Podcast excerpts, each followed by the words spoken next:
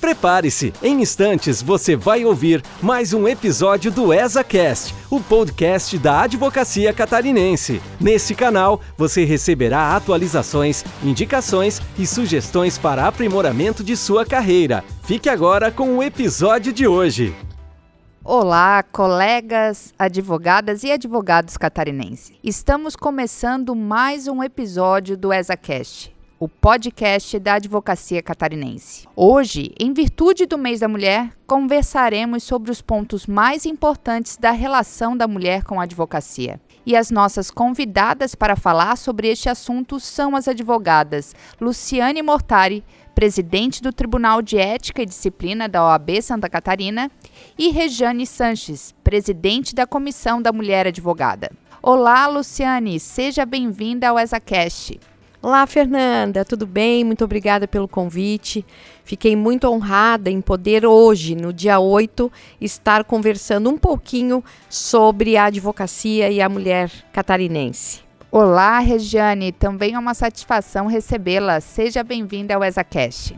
Olá, doutora Fernanda. Um cumprimento a toda a advocacia que nos ouve. É uma honra para mim estar hoje aqui na ESA, no dia 8 de março, como muito bem disse a doutora Luciane, um Dia Internacional da Mulher e tratando sobre a advocacia feminina, as mulheres na advocacia. Espero que a gente possa fazer uma conversa leve e produtiva. Obrigada. O ESACast agradece a presença de vocês, meninas, e voltamos após a vinheta. Você está ouvindo o ESACast, o podcast da Advocacia Catarinense. Minhas queridas amigas Luciane e Rejane, eu gostaria de ouvir um pouco sobre a trajetória de vocês na advocacia e de que forma conseguiram solidificar suas carreiras. Então, Fernanda, eu vou fazer 22 anos de advocacia e desde sempre, já dentro da UAB, sempre muito envolvida com as causas da ordem. Recebi a minha carteira da ordem pela UAB do Ceará, a época eu morava lá, tinha ido para aquele estado maravilhoso fazer um concurso. E ao mesmo tempo que veio o concurso, veio a prova da ordem e eu acabei prestando. E por contingências da vida, comecei minha vida, minha carreira em Fortaleza. Fiquei dois, três anos por lá, mas senti muita falta da minha Santa e Bela Catarina, do nosso povo, da nossa cultura, da família, e acabei voltando para Santa Catarina. Quando eu voltei, à época era a gestão do nosso amigo, doutor Adriano Zanotto, e logo também, quando cheguei em Santa Catarina, já me envolvi, já participei das comissões, participei naquela oportunidade da Comissão de Assuntos do Judiciário, sempre envolvida com as causas. Advoguei dois anos e meio aqui na capital, mas confesso que tinha muita saudade do interior, da vida pacata do interior, quando recebi um convite para ir para Jaraguá do Sul, onde me encontro até hoje, onde tem o meu escritório com a minha sócia, e de lá para cá, Fernanda, construindo essa história com muita ética, muito trabalho. Nós não podemos fazer uma publicidade com relação aos nossos nomes, mas nós podemos sim, através do nosso trabalho, solidificar a nossa carreira. Tenho certeza que o que nos solidifica é o nosso trabalho, é o nosso nome, é, o nosso resultado para o nosso cliente.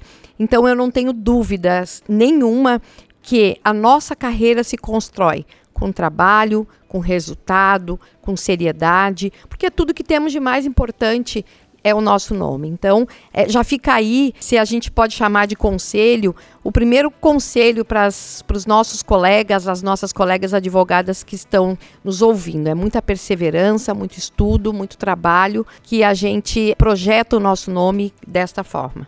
Eu já estou aí a completar 21 anos de advocacia. Enquanto estava na universidade, fiz Univale, inclusive. Trabalhei durante toda a universidade, eu pagava a minha faculdade e sempre fiz estágio em escritório de advocacia. Tive uma experiência com advocacia, mas foi na PGE, então sempre fui voltada para a advocacia. E a advocacia tem muito a ver com a minha natureza. Eu respeito muito a liberdade, muito a independência das pessoas. E eu não vejo uma outra profissão que possa me dar tanta liberdade ou tanta oportunidade de respeitar não só a natureza do outro, mas a minha natureza também. E a partir disso eu comecei a perseguir seguir. Eu fui mãe também bastante jovem, então quando eu estava me formando, nasceu minha primeira filha Isadora. Quando me preparava para fazer a prova da ordem, fiquei grávida da Valentina, que são, na verdade, as minhas grandes inspirações, os grandes motivos pelas quais eu hoje estou aqui, né, e persegui com tanto afinco na minha carreira. Então comecei a advogar sozinha, por indicação de uma amiga, da minha melhor amiga, fazendo uma ação que nunca vou me esquecer, que era uma ação de venda de bem de menor naquela época. E assim eu continuei. E aí, com contato também de, outros, de outras pessoas, de amigos, eu consegui uma colocação num escritório de advocacia, trabalhava com criminalista, mas comecei a estudar o direito do trabalho, e aí fazia a área de trabalhista dele, e assim foi aparecendo outra oportunidade, sempre muito envolvida com grupos de estudo, e nesses grupos de estudo apareciam outras oportunidades, como muito bem colocou a doutora Luciane, esse envolvimento com a própria OAB, que também sempre estive envolvida, mas também com esses grupos que proporciona, além de networking, essas oportunidades né, de atuação. E assim eu segui. Depois eu fui também convidada para trabalhar num outro escritório importante em Santa Catarina que faz o direito do trabalho. E aí eu consegui então fazer a minha primeira pós-graduação, é, vinculada à universidade, é, conduzindo carreira, família e sempre com esse ingrediente que para mim foi essencial, que é a rede de apoio. Eu me sinto uma mulher privilegiada. É importante dizer, doutora Fernanda, como é um podcast, acho que é sempre importante a gente fazer a autodescrição. Até peço desculpas de não ter iniciado, mas eu sou uma mulher branca, de cabelos claros. Agora, nesse momento, eu, eu estou usando óculos, que preciso de óculos. Estou vestindo uma camisa preta, escrito Poder de Mulher porque hoje é um dia onde a gente celebra esse poder. E feito a minha autodescrição, a minha audiodescrição, seguindo aqui. Como eu dizia, eu me sinto uma pessoa muito privilegiada, não só porque sou branca, não só porque sempre tive condição dada pela minha família para poder estudar e ter aquilo que tenho, mas também por ter uma rede de apoio muito forte. Então eu tenho mãe, eu tenho sogra, eu tenho amigas, eu tenho tias, madrinhas e tios e padrinhos e marido, enfim, toda uma rede de apoio que me cerca e que me proporcionou hoje eu me tornar a profissional que me tornei. É claro, sempre, como bem disse a doutora Luciane, com muita dedicação, muito esforço. Depois desse escritório, acabei saindo desse escritório com uma outra colega, nós montamos uma sociedade que foi muito bem sucedida, que durou aí oito anos, nós tivemos muito sucesso, nós fizemos aquisição de patrimônio, criamos uma clientela muito significativa, sempre com a atuação na OAB em paralelo. Depois a gente acabou seguindo os caminhos diferentes. Fui ser sócia de um outro grande escritório. É, a gente sempre fica na expectativa, vendo séries e tal. Eu tinha sempre um desejo de fa fazer parte de um escritório que fosse como aquele Sultz, né? Escritório grande, estilo americano e tal, com muitas salas e tal. Eu alcancei. Eu costumo dizer para minha família que eu não posso verbalizar, porque eu verbalizo, eu jogo para o universo, o universo me devolve. E assim aconteceu. Foi uma experiência riquíssima. Aprendi demais quando fui sócia de 16 homens, foi muito rico. Depois, então, resolvi seguir carreira solo e ter aquilo que eu tenho hoje, que é o meu combustível diário, que é o Rejane Silva Santos Biro de Direito, onde eu sou quem eu sou, com toda a liberdade que eu posso ter, com toda a independência que eu desejo ter e fazendo a advocacia que eu faço para o outro como eu gostaria que fosse feita para mim. Então, essa é a minha história. Agora, para solidificar a carreira, sem dúvida, muito estudo, muita dedicação. A noite que passou, por exemplo, eu fui dormir às uma e meia da manhã, às seis horas eu já estava de olhos abertos, com a cabeça pensando em tudo aquilo que tinha que fazer, com todas as responsabilidades, e esses pensamentos aí misturados entre os compromissos sociais e institucionais que nós temos hoje, mas especialmente as ações, as ligações das pessoas, dos parceiros que me procuram para dedicar aos seus interesses pessoais. A gente está fazendo essa entrevista, mas a minha cabeça está pensando nessas pessoas. Então, essa responsabilidade, esse comprometimento, mas especialmente esse senso de oportunizar o outro, esse respeito, que é aquilo que a advocacia faz, de ser a voz do jurisdicionado perante o judiciário, perante as autoridades, é aquilo que me move. Mas solidificar a carreira, doutora Fernanda, só com muito trabalho, muita dedicação, mas uma boa rede de apoio é fundamental também. Falando de toda a trajetória de vocês, quais são os principais desafios que vocês enfrentam sendo mulheres advogadas? E de que forma vocês veem o espaço da advocacia feminina em Santa Catarina? Fernanda, eu escutando agora aqui a nossa amiga Rejane falando, né, que seis e meia ela já estava de olhos abertos. Eu acho que esse é o meu maior desafio, acordar cedo. É um grande desafio, porque, doutora Regiane, sim, nós ficamos até tarde da noite. Eu sou, me considero um pouquinho mais morcega, assim. Eu gosto de ficar estudando até tarde, porque eu acho que é aquele horário que o telefone não toca tanto, que a gente consegue se desligar um pouquinho das redes sociais, do WhatsApp. Então eu tenho esse hábito um pouquinho noturno. E aí de manhã, amiga Rejane, eu não consigo estar seis e meia assim tão disposta. Tenho que tomar meu cafezinho e aí eu começo a ser feliz a partir das nove. Né? Então esse para mim é o meu grande desafio hoje. E sem falar naqueles nossos velhos desafios da carreira, né? Quem aqui de nós, doutora Fernanda, doutora Rejane, ao longo dessas duas décadas, mais de duas décadas que todas nós temos aqui de trajetória, não passou por um ato discriminatório, não passou por um elogio exacerbado em audiência, não passou por alguma situação constrangedora, não só a gente, mas por vezes as colegas também sentada no outro lado da mesa. Quantas e quantas vezes eu que por muito tempo eh, trabalhei uma advocacia criminal dentro de presídios, dentro de, de, delegacias, né? A discriminação, o tom mais forte de voz que você tem que ter ao se dirigir a um delegado, ao se dirigir a um diretor de presídio. Esses, para mim, foram os maiores desafios. E a gente os vence. A gente tem que ter uma postura muito forte, bastante preparado porque a gente imagina assim, bem, a gente vai para uma grande audiência,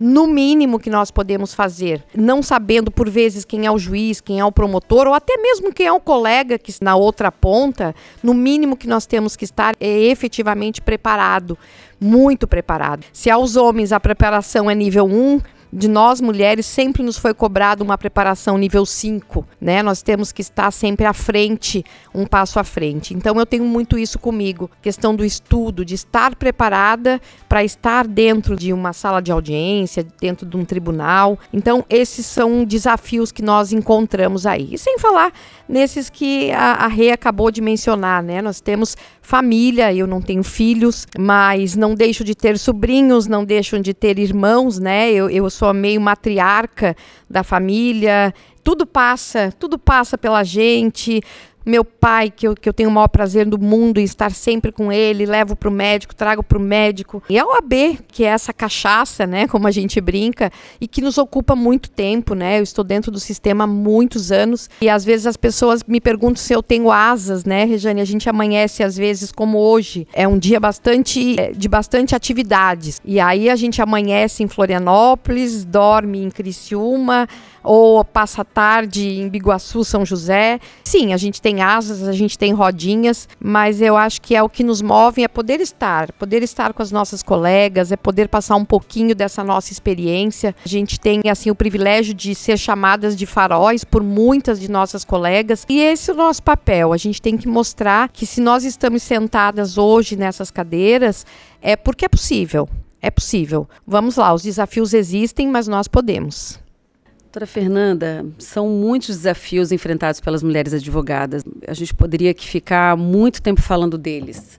Eu fui buscar, doutora Fernanda, na Secretaria da OAB, alguns dados que me parecem assim, extremamente relevantes. Nós temos hoje, é, no total de 62.107 advogados, dos quais 44.302 são mulheres advogadas. Ativos, nós temos 29.204 advogados, e destas, então, 20.919 20 são advogadas regularmente inscritas, ou seja, estão exercendo advocacia. Mas é interessante quando a gente vai fazer um recorte sobre pedido de licenciamento, e aí eu faço, inclusive, mais um recorte é, nesses últimos três anos da gestão da doutora Cláudia Prudêncio, agora nossa presidente, e do doutor Rafael Warner, agora nosso vice-presidente nacional, que vivenciaram aí talvez um ano, os anos mais é, emblemáticos das nossas vidas, certamente da história, é, em razão da pandemia pandemia da Covid-19. Né? Nós tivemos aí um total de 592 pedidos de licenciamento de mulheres nesse período, sendo que do total geral de 20.919, aliás, 29.204 advogadas, nos 89 anos de história da OAB, e desses 2.530 licenciadas ao longo desses 90, quase 90 anos, um quinto desse número, 592 pedidos de licenciamento, são só dos últimos três anos. Isso é um dado muito relevante, doutora Luciane, porque a gente teve aí um recrudescimento do mercado de trabalho, especialmente em relação das mulheres, porque as mulheres tiveram que fazer uma opção,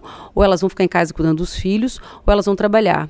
Especialmente na advocacia, onde se tem, hoje a gente tem, por exemplo, a Lei Julia Matos, que é a 13.363, que prevê algumas garantias para que as mulheres possam trabalhar, como, por exemplo, os 30 dias sem prazos processuais correndo após o nascimento do seu filho, alguma outra possibilidade, como por exemplo, preferência, sustentação durante 120 dias durante a gestação ou após o parto, enfim, algumas possibilidades de melhoria de ambiente de trabalho, melhor dizendo aí paridade, uma melhoria para tentativa de paridade de armas, quando se a gente está aí pensando no mercado, posicionamento do mercado de trabalho, mas esse dado me chamou muito a atenção, porque são muitas, muitas advogadas pedindo licenciamento Vejam que um quinto do pedido de licenciamento nos 90 anos de história da OAB de Santa Catarina foi feito só nos últimos três anos. Isso é muito interessante a gente analisar, porque a gente percebe o movimento do mercado e o movimento das mulheres. Agora, isso não é um privilégio ou um demérito da advocacia. Isso a gente percebe em todos os setores, toda a sociedade, é, que realmente as mulheres foram as maiores vítimas da pandemia, porque representam 80% da força de trabalho, estando aí como cuidadoras, como as enfermeiras, como as médicas, mantendo aí as famílias, mantendo todas as, todos os postos de trabalho ativos, enquanto a maioria das pessoas teve que se recolher. Porém, nós permanecemos ainda com salários, se comparados com os dos homens ainda, num valor menor. Isso também é uma realidade da advocacia.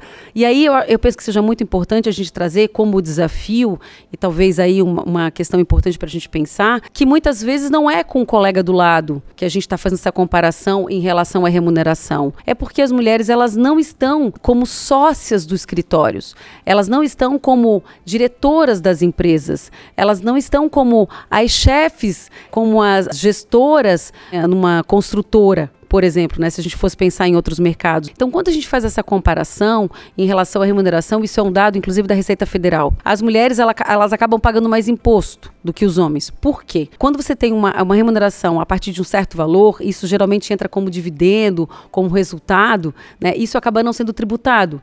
Agora, aquelas pessoas que têm uma remuneração um pouco menor, que, res, que tem lá todo mês tributação, que está tendo desconto de imposto de renda todo mês, acabam engordando essa fatia importante de contribuição fiscal. Isso significa que as mulheres ainda estão muito aquém de ocupar os espaços que precisam ser ocupados, não por uma questão aí simplesmente de discurso, mas uma questão de igualdade, de justiça social, considerando que as mulheres representam 53% da população brasileira. Aqui em Santa Catarina, 52%.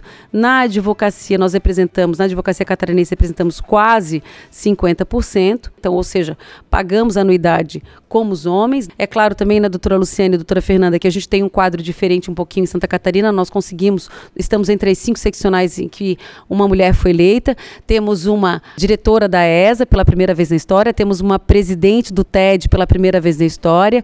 E assim seguimos com as mulheres fazendo a gestão da advocacia. Esses desafios, por exemplo, exemplo, em relação à carreira, a essa necessidade de abandonar os seus escritórios ou de não ter essa rede de apoio, essas oportunidades que muitas vezes o homem tem, às vezes por força de lei, como eu disse.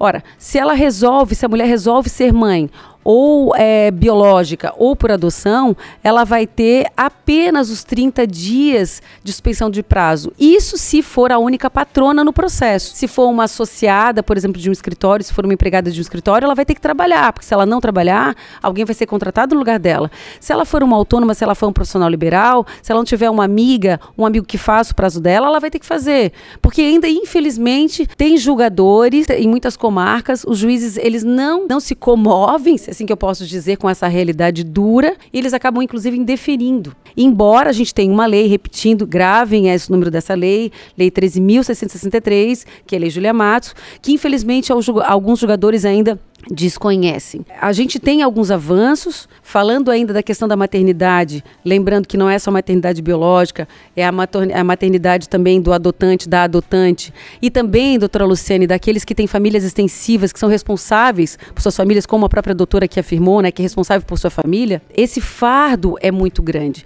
Então, se a gente pregar a própria legislação nacional e a própria lei Julia Matos, quando a gente traz essa questão da licença e dessa oportunidade de a gente ter essas preferências inferências em ordem de julgamento ou até suspensão dos prazos, em relação aos homens, é de apenas oito dias.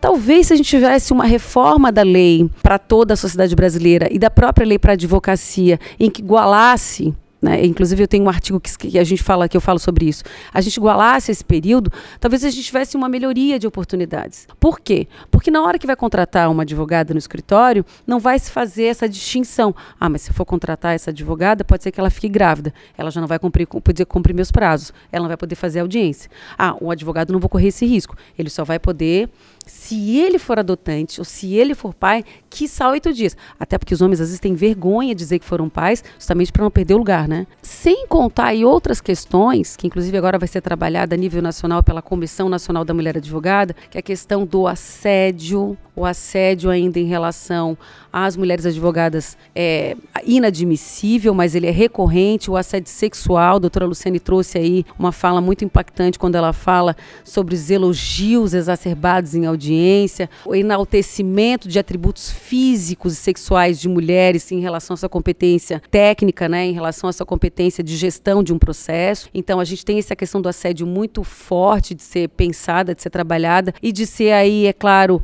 punida, porque a gente não tem mais, a gente não pode mais conviver com esse tipo de situação, especialmente a jovem advocacia, e outras questões que a gente vai lidar também como eu disse na minha fala, se tem rede de apoio, a gente consegue trabalhar, se não tem rede de apoio, a gente não consegue trabalhar, e assim por diante. Agora, o espaço na advocacia feminina de Santa Catarina, espaço tem para todas. Né? Se a gente pegar aí os últimos três anos de advocacia, aqui em Santa Catarina, a gente tem, dos 9.455 inscritos, 5.459 mulheres e 3.996 homens. A gente tem aí quase 65% de inscrições de mulheres. A advocacia é um mercado em expansão, é claro que em modificação, certamente em evolução. Oportunidade a gente tem sim, mas a gente precisa ter esse, esse olhar cuidadoso em relação a essas questões que eu trouxe, para que esses espaços eles possam ser ocupados de forma mais efetiva e leve pelas mulheres. É, na fala de vocês duas, nós podemos constatar esse cenário de constante luta por reconhecimento e espaço das mulheres. E por mais que nós sejamos praticamente 50% da advocacia catarinense, na opinião das doutoras, de que forma nós podemos implementar uma efetiva paridade na advocacia. Não uma paridade tão somente numérica, mas uma paridade de espaço e de colocação das mulheres pensando há pouco aqui, né, refletindo aqui do lado da Rena, e são tantos anos de luta dentro da OAB, eu fico pensando assim, já avançamos tanto, mas ainda temos tanto para caminhar. Essas mulheres elas precisam levantar, levantar e sentar nas cadeiras. Há seis anos atrás, quando eu assumi a Comissão da Mulher Advogada, hoje aqui representada, presidida pela Rejane, o maior trabalho que nós tivemos assim foi de levantar e sair para as ruas e aparecer e convidar essas mulheres, mostrar para elas que a seccional, esse prédio que está aqui em Florianópolis, ou a própria subseção, o prédio da sua subseção, lá da sua cidade, lá de Dionísio Cerqueira, onde eu tive a oportunidade de estar, ou lá em Araranguá, né, dos extremos do estado, enfim, todas as subseções, é de chegar nessas cidades e dizer para elas que é possível. E a paridade tem que passar por essa possibilidade. Nós não temos que continuar lutando para ir atrás de mulheres. As mulheres é que têm que vir para dentro da ordem. Elas precisam saber que é possível. Hoje, quando eu paro, olho toda a campanha que a gente fez lá atrás, 10 anos atrás, eu confesso que eu pensava assim: será que eu estarei em idade útil ainda para ver uma presidente mulher à frente da OAB? Porque, querendo ou não, 88, 89 anos de OAB é muito tempo, são muitas décadas. Mas sim, eu ainda estou plena no meu juízo perfeito, vendo uma uma presidente assumir a OAB de Santa Catarina, e não só de Santa Catarina, como bem ressaltou a doutora Rejane, hoje nós temos no Brasil cinco presidentes. E digo mais, temos uma presidente da maior seccional do país, que é São Paulo. No Sul temos duas, Santa Catarina e Paraná. E essas mulheres não estão sentadas nessa cadeira por nada mais do que a sua trajetória de trabalho dentro da ordem. A gente costuma brincar, Fernanda Marinella fala muito isso, que nós temos que parar de carregar o piano, que nós temos que começar a tocar esse piano. E nós temos competência, nós temos expertise para tocar esse piano, não só para carregá-lo nas costas. É extremamente importante que as mulheres saibam que a paridade não está só no papel elas precisam disponibilizar os nomes delas. Ontem, a nossa presidente de Sombrio, doutora Mônica, me ligou e me perguntou: Lu, eu vou dar uma, uma entrevista. Quantas mulheres estão presidente hoje nas subseções de Santa Catarina? Eu falei para ela com muito orgulho: 18 contando com a Claudinha, 19 mulheres estão à frente das subseções hoje em Santa Catarina. Isso é um orgulho. Quando eu fui presidente, fui presidente da minha subseção Jaraguá do Sul, no triênio 2016-2018, nós éramos oito presidentes. Na gestão passada, na gestão do Dr. Rafael Warren, nós éramos 13 ou 14, né, Rejane, presidentes. Então, assim, nós estamos evoluindo. E eu tenho um orgulho tão grande, Fernanda, Rejane, quando há duas semanas atrás teve o colégio de presidentes, o primeiro colégio, no dia 18 de fevereiro, e eu olhei ali três presidentes que foram minhas presidentes da CMA lá atrás. E eu olhando elas como presidente das suas subseções, Rejane, eu cheguei à conclusão que vale a pena. Vale a pena a gente levantar, vale a pena a gente estar à frente, vale a pena a gente conversar. Tem a palavra do momento, né? A palavra da moda, que é o empoderar as mulheres. Não sou muito fã, mas a gente está aí, a gente está realmente empoderando. É, eu falo sempre, onde uma de nós está, todas estamos. Todas estamos. E a gente tem que mostrar para essas mulheres que não é um mundo de faz de conta. A gente pode, a gente tem competência. Basta olhar aí grandes mulheres que governam grandes países na Europa os países mais desenvolvidos. Falando um pouquinho de futebol, né, Rê? Agora esses dias aí, Copa, qual foi aquela Copa? Mundial, Mundial, lembrei por causa da piadinha aí do Palmeiras. Nós tínhamos duas mulheres à frente de uma final de Mundial. Cara, aquilo foi incrível. Quando nos nossos melhores sonhos nós iríamos imaginar duas mulheres numa final de mundial de mulher, futebol? Mulher também gosta de futebol. Gosta e por que não? E jogam muito. Aliás, pessoalmente, eu não sou muito de futebol, mas os jogos das mulheres, eles são muito mais interessantes. Eu adoro. Com todo respeito aos jogadores homens, mas as mulheres, elas dão dribles, elas passeiam no campo é bonito de uma forma de linda de se ver. Então, Desculpa, doutora. imagina, é o nosso papo aqui super descontraído. E é isso, é um orgulho. Então, assim, ó, a paridade, sim. Valentina Jugman, a nossa querida ex-conselheira federal, colocou no papel, tirou do papel, lutou aí ao lado de tantas outras mulheres. Hoje sim, hoje nós temos a paridade no papel, mas eu vejo que mais do que ter no papel, nós precisamos é continuar encorajando as mulheres para que disponibilizem o seu nome. A dificuldade às vezes que a gente tem de encontrar mulheres que superem esses desafios colocados pela doutora Rejane, filhos, maridos, parceiros, pais, essa parceria, esse suporte, essa base que nós precisamos ter, que é muito, muito importante. Eu, doutora Rejane, por exemplo, é, convidei algumas colegas para participar das comissões, como conselheiras, por vezes e muitas vezes eu escutava: ah, eu não tenho apoio do meu marido, eu não tenho talvez o apoio em casa, ah, eu tô com os meus filhos pequenos, é, não vou conseguir agora. E eu sempre falo: ok, pode não ser agora o seu momento, eu entendo. Ok, mulher, mas não desista. Fique, continue envolvida de alguma forma com a sua casa, com a sua ordem, e quando você puder, venha. Vem, essa cadeira aqui é passageira. Eu e a Rei estamos passando. Fê, você, Claudinha, tantas outras Anas, Antônias, Cláudias, nós estamos passando. E a gente gostaria muito de ver tantas outras mulheres sentadas aqui. Não é mesmo, doutora Regiane? Exatamente, doutora Luciane. Doutora Fernanda, já vou pegar o gancho aí. Uma fala muito rica da doutora Luciane quando ela fala sobre isso. A gente espera a gente precisa que as mulheres venham. Como eu, falei na minha primeira fala aqui, eu fui dormir muito tarde, acordei muito cedo, não porque quis.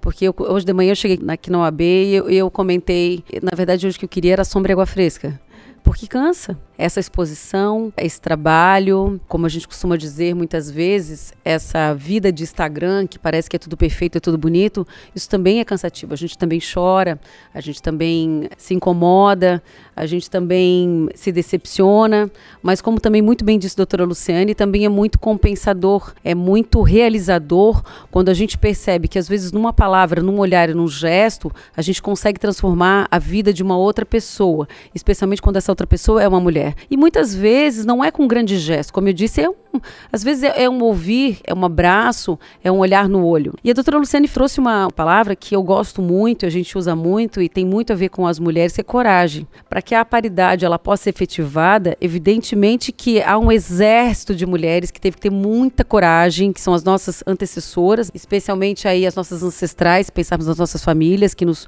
possibilitaram que hoje estejamos aqui, mas também aquelas que nos antecederam em sistema de OAB, né? Aquelas que foram as percussoras e que fizeram todo esse caminhar para que hoje nós pudéssemos e possamos desfrutar da paridade. Realmente esse primeiro colégio de presidentes, doutora Luciane, eu estava, foi o primeiro colégio e, e o primeira a primeira reunião também do Conselho Seccional da OAB, onde se presenciou a paridade. E é muito interessante, eu fiz um comentário em relação à posta da doutora Cláudia, que para mim ele é muito simbólico, que eu escrevi o seguinte, estava muito colorido, estava muito colorido. Acho que a palavra é colorido, não porque a mulher ela é mais colorida ou ela é mais animada, não, mas é porque a gente percebe essa nuance, né? Eu como uma, sou uma pessoa que tem uma liberdade e o respeito à diversidade de uma forma muito visceral.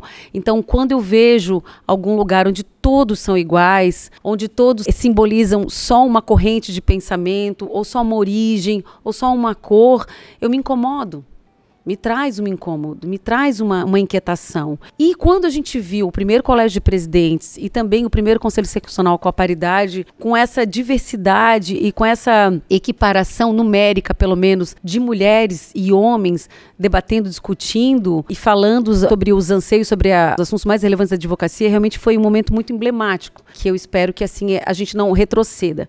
Porque a gente pode retroceder, porque como disse Simone de Beauvoir, né, basta uma crise política religiosa para que os nossos direitos sejam questionados. Portanto, nós precisamos estar sempre vigilantes, porque esses direitos eles não são permanentes. E essa é a regra da paridade. Então, falando na coragem de vir, doutora Luciane, também eu penso que assim, ok, eu posso ter coragem, mas eu preciso que alguém me coragem. A doutora já falou aqui sobre a questão da voz, da oportunidade da voz. A gente tem, inclusive, alguns fenômenos atuais, né, como o mansplaining, o interrupting, que eles são constantemente trazidos para as figuras de liderança de mulheres, que muitas vezes uma outra mulher, que até tem o desejo que gostaria, acaba sendo milindrada de participar, porque não quer passar a vergonha ou o constrangimento daquela mulher que já colocou o seu nome, que já se disponibilizou, e ela foi interrompida, ou alguém que é o mentoruping, né? Então, assim, a gente está falando e alguém fica o tempo inteiro interrompendo e não deixa a gente falar. Como se ele tivesse o poder da palavra ou ele pudesse falar mais alto do que a gente. Isso é muito comum, né, doutora Luciane? A gente vê em reunião de conselho, infelizmente, em colégio de presidentes, em reunião, do, no, às vezes no escritório, numa sala de audiências, isso é constante, né? Num tribunal, infelizmente isso acontece. A gente tem vários outros fenômenos, mas o mansplaining, que é aquele assim, eu já falei, eu expliquei, aí vem um homem e ele explica tudo de novo que eu disse, como se aquilo que eu estivesse dizendo não fosse é, suficiente, como se não fosse entendível, querendo aí, de uma forma ou de outra, diminuir a minha capacidade. Toda essa questão de coragem, de posicionamento, de abre aspas, empoderamento, que eu também pessoalmente não gosto muito dessa expressão, todo mundo cercado com aquilo que a gente carrega da nossa ancestralidade, que é a invisibilidade da mulher. As violências contra as mulheres, não só a violência física, que a gente tem dados estarrecedores, mas é violência cultural mesmo, né, de manutenção desses espaços. Então, às mulheres nunca foi dado espaço da fala, ou espaço do destaque, ou espaço da operação. Se a gente for fazer uma análise, por exemplo, do mercado de empreendedorismo feminino, 47% das famílias no Brasil hoje são é, geridas por mães chefiadas por mães solo. Mãe solo é aquela que cuida da casa, dos filhos sozinha, que mantém financeiramente uma família, economicamente uma família. E muitas dessas mulheres não são empregadas seletistas, elas são como as advogadas empreendedoras. São profissionais liberais. Imagina o desafio dessa mulher ela se posicionar e ela ter voz. É muito desafiador. Né? Então, para a manutenção da paridade, além de a gente quebrar esses paradigmas da possibilidade de ter a voz, a gente precisa sempre ter em mente, como disse Simone de Beauvoir, que os nossos direitos, as nossas conquistas, elas não são permanentes. Até porque, para que a gente possa ter um conselho paritário, alguns homens, ou muitos homens, ou pelo menos a metade deles, teve que deixar o lugar, teve que levantar para que essas mulheres sentassem. E incomoda, porque é muito bom decidir é muito bom você, a sua vontade ser feita, né? o seu interesse chegar. E por que, que é importante as mulheres estarem nos espaços de decisão? Porque elas compreendem, elas têm a visão sistêmica diferente da visão dos homens, porque é assim que a sociedade foi construída. E para que esses interesses eles também possam ser postos na, na mesa e que também possam ser validados e também possam ser aprovados, essas mulheres precisam participar. Por isso que a participação, a paridade é tão importante. Eu só quero complementar, doutora Luciane, sobre a questão aí desse ativismo que a gente faz, que você é uma inspiração, não só como presidente da Comissão Estadual da Mulher, mas sendo diretora também, esteve como diretora à frente da seccional e agora com a primeira mulher presidindo o TED, que é talvez aí o órgão mais delicado, para não dizer outra palavra, da UAB, porque é aquele que vai fazer o acompanhamento da vida pregressa do advogado, né, o que chega, né, de denúncia e tal. Então é realmente uma função de muita exposição muito delicada, tem que ter muita inteligência emocional para lidar. Então, só uma pessoa realmente muito capacitada, muito competente e muito segura de si consegue estar nesse lugar. E se você está, é porque você é merecedora dele. Mas assim, você é uma ativista. Eu sou uma ativista. A doutora Fernanda é uma ativista. A Chimamanda ela tem uma frase que eu gosto muito, que ela diz assim: Eu não acho justo esperar que toda feminista seja ativista. Fazendo um parênteses. Feminista, você querendo ser ou não, você é. O fato de você existir enquanto mulher, você já é uma feminista. Né? Você é uma sobrevivente, você é uma feminista. Você, aceitando ou não, somos todas feministas, como diz Chimamanda. Mas essa frase para mim é muito importante porque tem mulheres que não querem o holofote. Tem mulheres que não querem aparecer.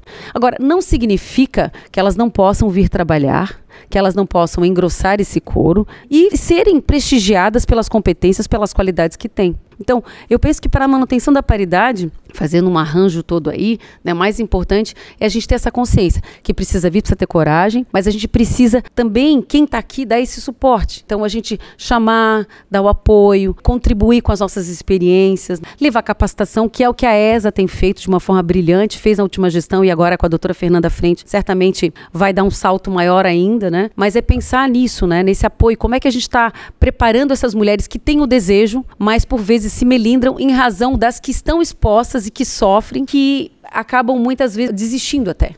Doutoras, grande parte do nosso público aqui no ESACast é composto por jovens advogados. São aqueles os nossos grandes seguidores na ESACast. Então, vocês, como mulheres com uma posição de destaque dentro da advocacia catarinense, como já bem falado pela doutora Rejane, doutora Lu é presidente do TED, atual presidente do TED, primeira mulher em 89 anos a assumir esse cargo, doutora Rejane, conselheira federal, ainda à frente da Comissão da Mulher aqui em Santa Catarina. Então, são duas mulheres de grande destaque para a advocacia catarinense. Vocês duas, ocupando esses postos, que conselho vocês dariam para as jovens advogadas que estão iniciando, que tanto almejam compor os quadros da OAB? Fernanda, eu costumo dizer para essas mulheres lindas aí que me cercam por todo o estado, lá na minha subseção também, eu costumo dizer para elas: ocupem espaços. Os espaços estão aí, então ocupem espaços.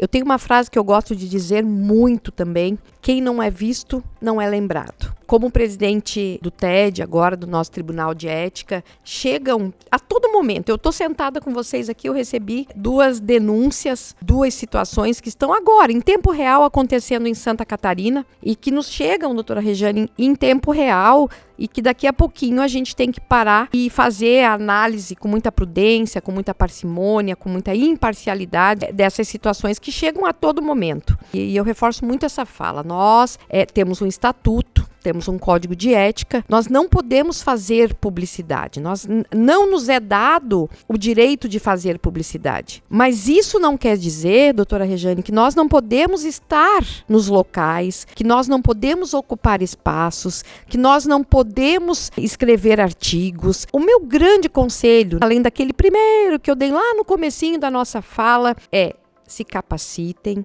estejam sempre aprimoradas, estejam sempre em dia. Nós aí, né, que já temos alguns anos de profissão, a gente tem certeza disso de forma inexorável. A gente não para de estudar nunca. Eu costumo dizer que dentro do meu escritório, dificilmente, se vocês abrirem lá as pastas, dificilmente eu tenho duas ações iguais. Eu posso fazer, por exemplo, uma ação de divórcio hoje, doutora Rejane. Se eu for fazer outra na sexta-feira, pode ter certeza que a jurisprudência não vai ser a mesma que eu usei na quarta-feira. Isso é algo que eu tenho comigo desde os nossos 20 anos atrás, desde a máquina de escrever, porque sim, quando eu comecei a advogar, doutora Regiane, eu tinha uma máquina elétrica, daquelas que a gente apagava com a borrachinha verde ainda, vocês lembram? E que por vezes a gente fazia petição, doutora Fernanda, com carbono, não tinha que protocolar uma via. Desde aquela época, meninas, eu tinha esse hábito, fazer sempre uma peça nova nova, uma peça renovada.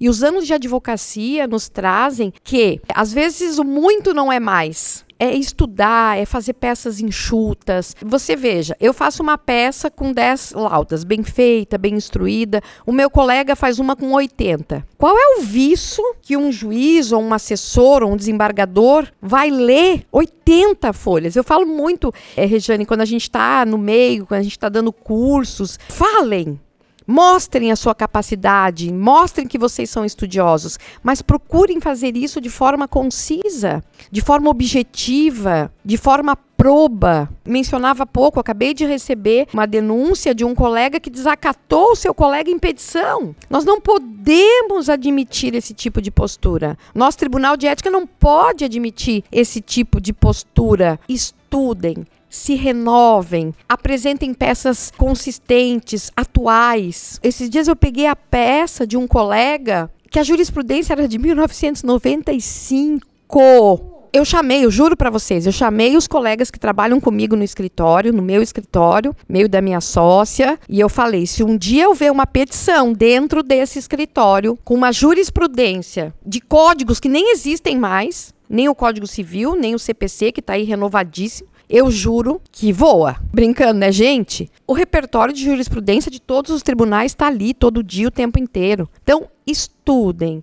se qualifiquem, apareçam, apareçam na sua subseção, participe. Como é bom, né, doutora Regiane? A doutora Regiane bem falou, somos ativistas. Ache uma causa que te traga entusiasmo, trabalhe, se doe e siga. Eu acho que esse é o nosso maior exemplo. Nós estamos numa evolução tão grande, não só do direito, mas também de tudo. Então, apareçam, estudem, sempre joviais, sempre com muita educação, com muita probidade, com muita ética. Eu tenho certeza que não tem como dar errado. É uma receitinha de bolo, não dá errado, né, doutora Rejane? Só não usar o fermento vencido. Esse também não dá, porque esse eu descobri que é batuma bolo.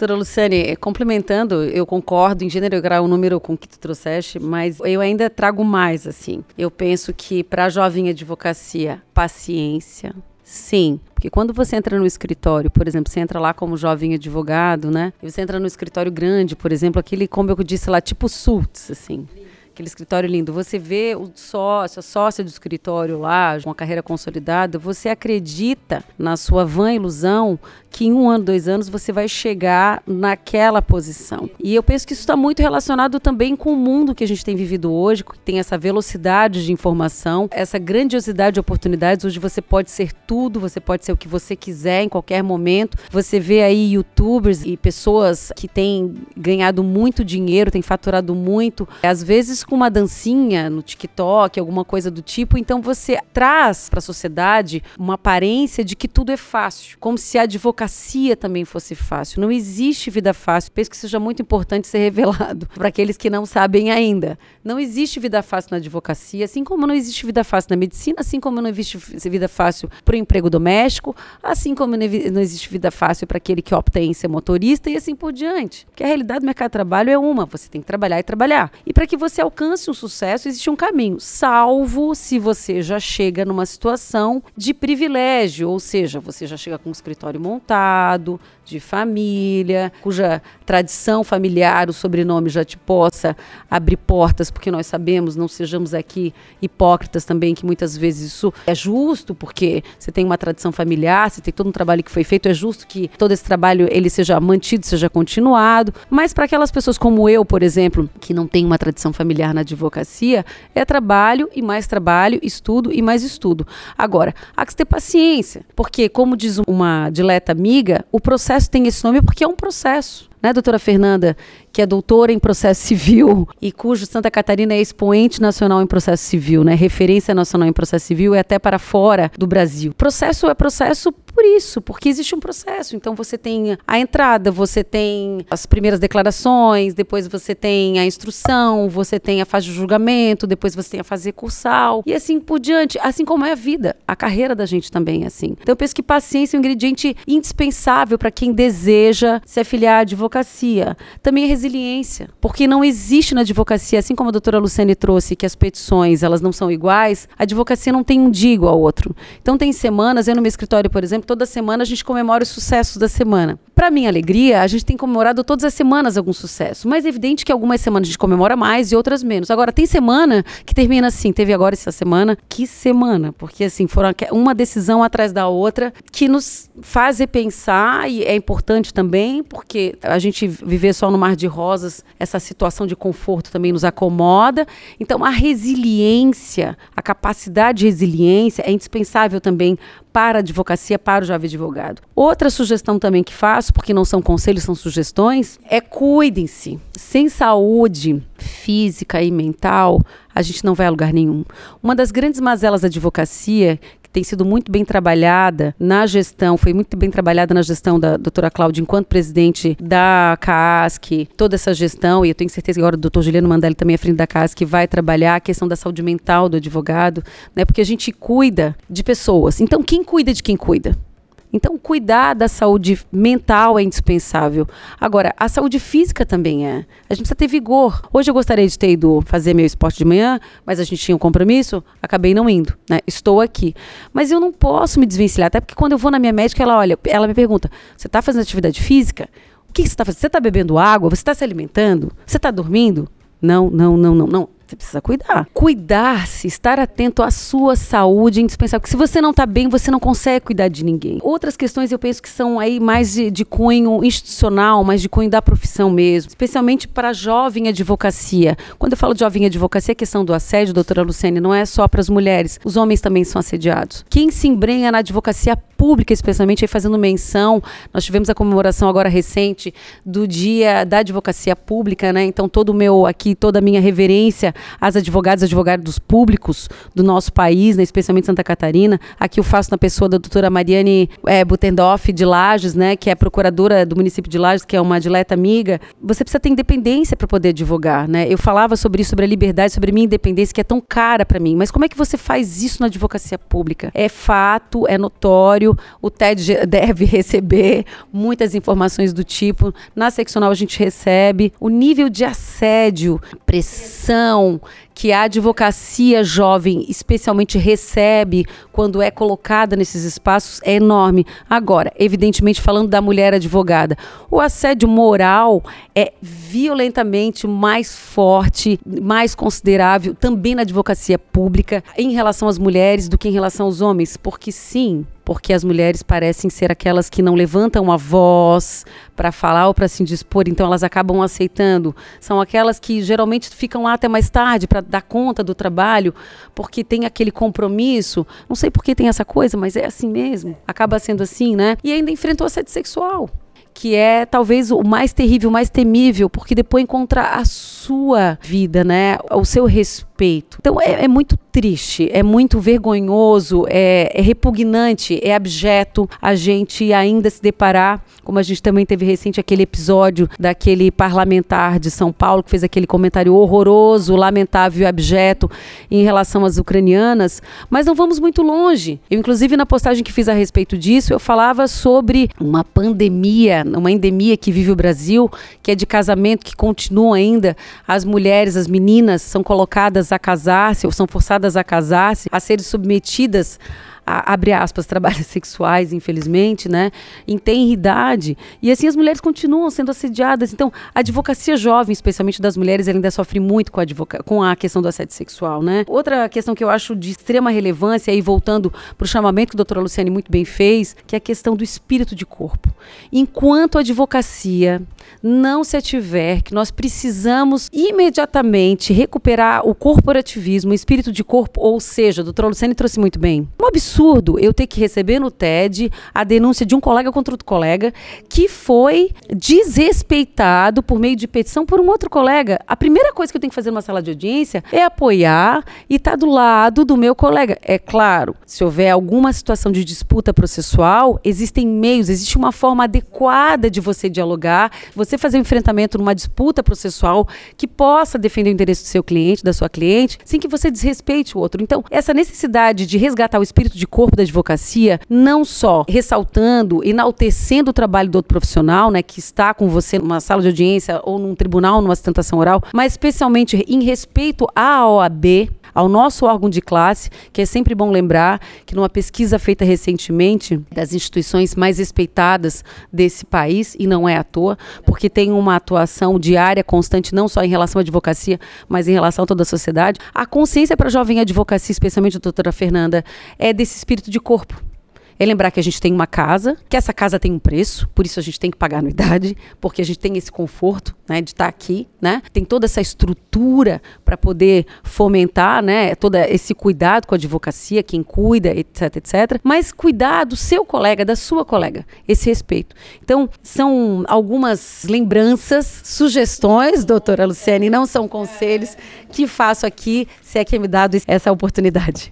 Minhas queridas, nosso bate-papo está maravilhoso, mas para finalizar, nós vamos para nossa pergunta clichê de todo o nosso ESACast. Como vocês enxergam a advocacia feminina no futuro? Minha amiga, espero que em franco crescimento.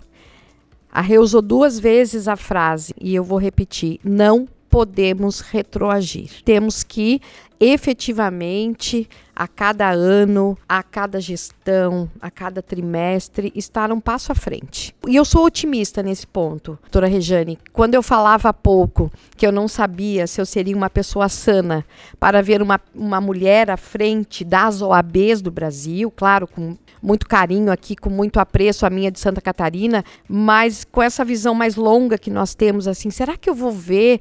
Quando Fernanda Marinella foi presidente de Alagoas, na mesma gestão que eu fui presidente, eu olhava aquela mesa com uma só cor e ela lá no meio de amarelinho, de rosa, de vermelho, de branco. Eu pensava, será que um dia eu vou ver isso em Santa Catarina, no Rio Grande do Sul, no Paraná, no Mato Grosso, em São Paulo, no Rio de Janeiro? E hoje nós vemos. Hoje nós vemos, nós estamos vendo. Então, o que de fato doutora Fernanda, é, para a gente finalizar aí com chave de ouro essa nossa fala, eu vejo, como diz a música, eu vejo um futuro melhor para todos nós. E eu vejo que sim, que as mulheres estão levantando, que sim, elas estão entre nós, que sim, nós estamos cada vez mais ocupando espaços. Eu espero que no próximo triênio, na próxima gestão, claro, temos aí um, um triênio inteiro pela frente, mas eu espero que no próximo colégio de presidentes, daqui a quatro anos, eu possa ver não 18, mas 25, mais 30 presidentes de subseção sentadas ali discutindo, debatendo, trazendo uma nova visão, um novo olhar se complementando. Tem uma outra frase, doutora Rejane, que eu escutei esses dias. E ontem, ontem nós assistimos a live das presidentes pelo Mulheres do Brasil, pela Organização Mulheres do Brasil, e uma frase que ecoou muito naquele momento, naquela, naquele nosso bate-papo de ontem à noite, foi: nós não queremos passar à frente dos nossos homens, dos nossos valorosos homens de ordem. Nós queremos somente estar ao lado. Certa feita, doutora Rejane, eu fui, entre aspas, acusada por um dirigente de ordem, que ele disse para mim que eu estava, quando nós começamos lá atrás o nosso movimento, em 2014, ele virou-se para mim um dia num grande conclave de ordem e ele disse assim: Doutora Luciana, eu não concordo com o seu movimento porque a senhora está querendo dividir a ordem. A senhora está querendo fazer uma ordem de mulheres contra uma ordem de homens. E naquela roda que eu estava, eu era a única mulher, rodeada de alguns tantos outros colegas. E eu disse para ele: o senhor está muito enganado. Dei um puxão assim na cintura dele. Eu falei: eu só quero andar do seu lado. Eu não quero andar na sua frente, mas eu também não quero continuar andando atrás de você, meu colega, meu amigo. Eu só quero ter a oportunidade de estar ao seu lado. Me dê essa oportunidade. E naquele momento todos ficaram mudos e eu fiquei abraçada com ele um tempão.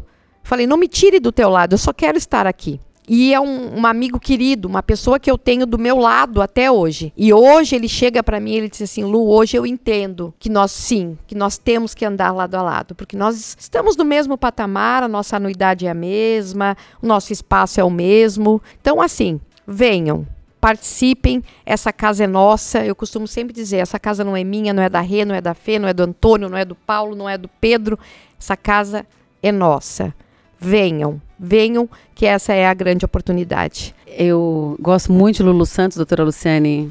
Eu vejo a vida, vida melhor, melhor, no, futuro. no, futuro. Com gente grande, elegante e sincera. sincera. Até inspirada nas minhas filhas, Isadora e Valentina, eu vejo com muita, muito otimismo também. Lembrando aí que a advocacia ela está em transformação, especialmente a pandemia acelerou essa transformação, essa disrupção, essa necessidade de que nós nos adaptemos às novas tecnologias, especialmente.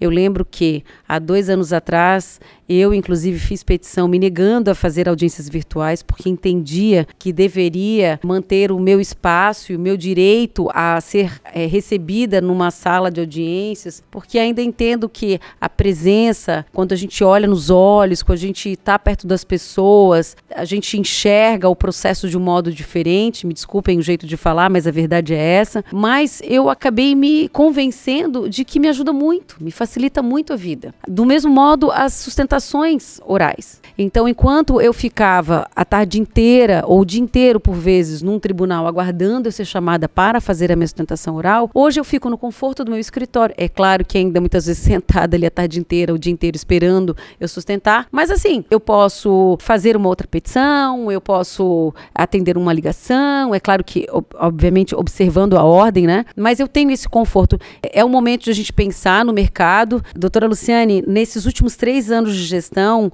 a gente teve o número de 9.455 inscrições. Imagine que nós temos 62 mil advogados e 90 anos de história. Isso significa que nós temos aí quase um sexto da advocacia inscrita só nos últimos três anos. O que, que significa isso? A gente tem o estelionato educacional, que a gente já a gente fala muito sobre isso, né? A própria OAB é uma ferrinha defensora do não vilipendiamento do ensino jurídico, mas o que a gente vê realmente uma busca do mercado de trabalho de melhores condições de sobrevivência por meio da advocacia, mas é um desafio para todos, porque a advocacia mudou, as relações mudaram, assim como as áreas de atuação também. Então, aquilo que a gente tinha quando a gente estava nos bancos das universidades, as áreas de atuação hoje são muitas outras, as possibilidades são muitas outras. A possibilidade de atuação é muito diversa. A gente não advoga mais no contencioso apenas. A gente pode advogar de uma forma muito efusiva e fazendo parcerias e aproveitando lautex e aproveitando outras possibilidades que o mundo está aí a nos mostrar. Tem muita gente, inclusive, investindo em ensino de como advogar para outros colegas. E, enfim, tem várias possibilidades, né?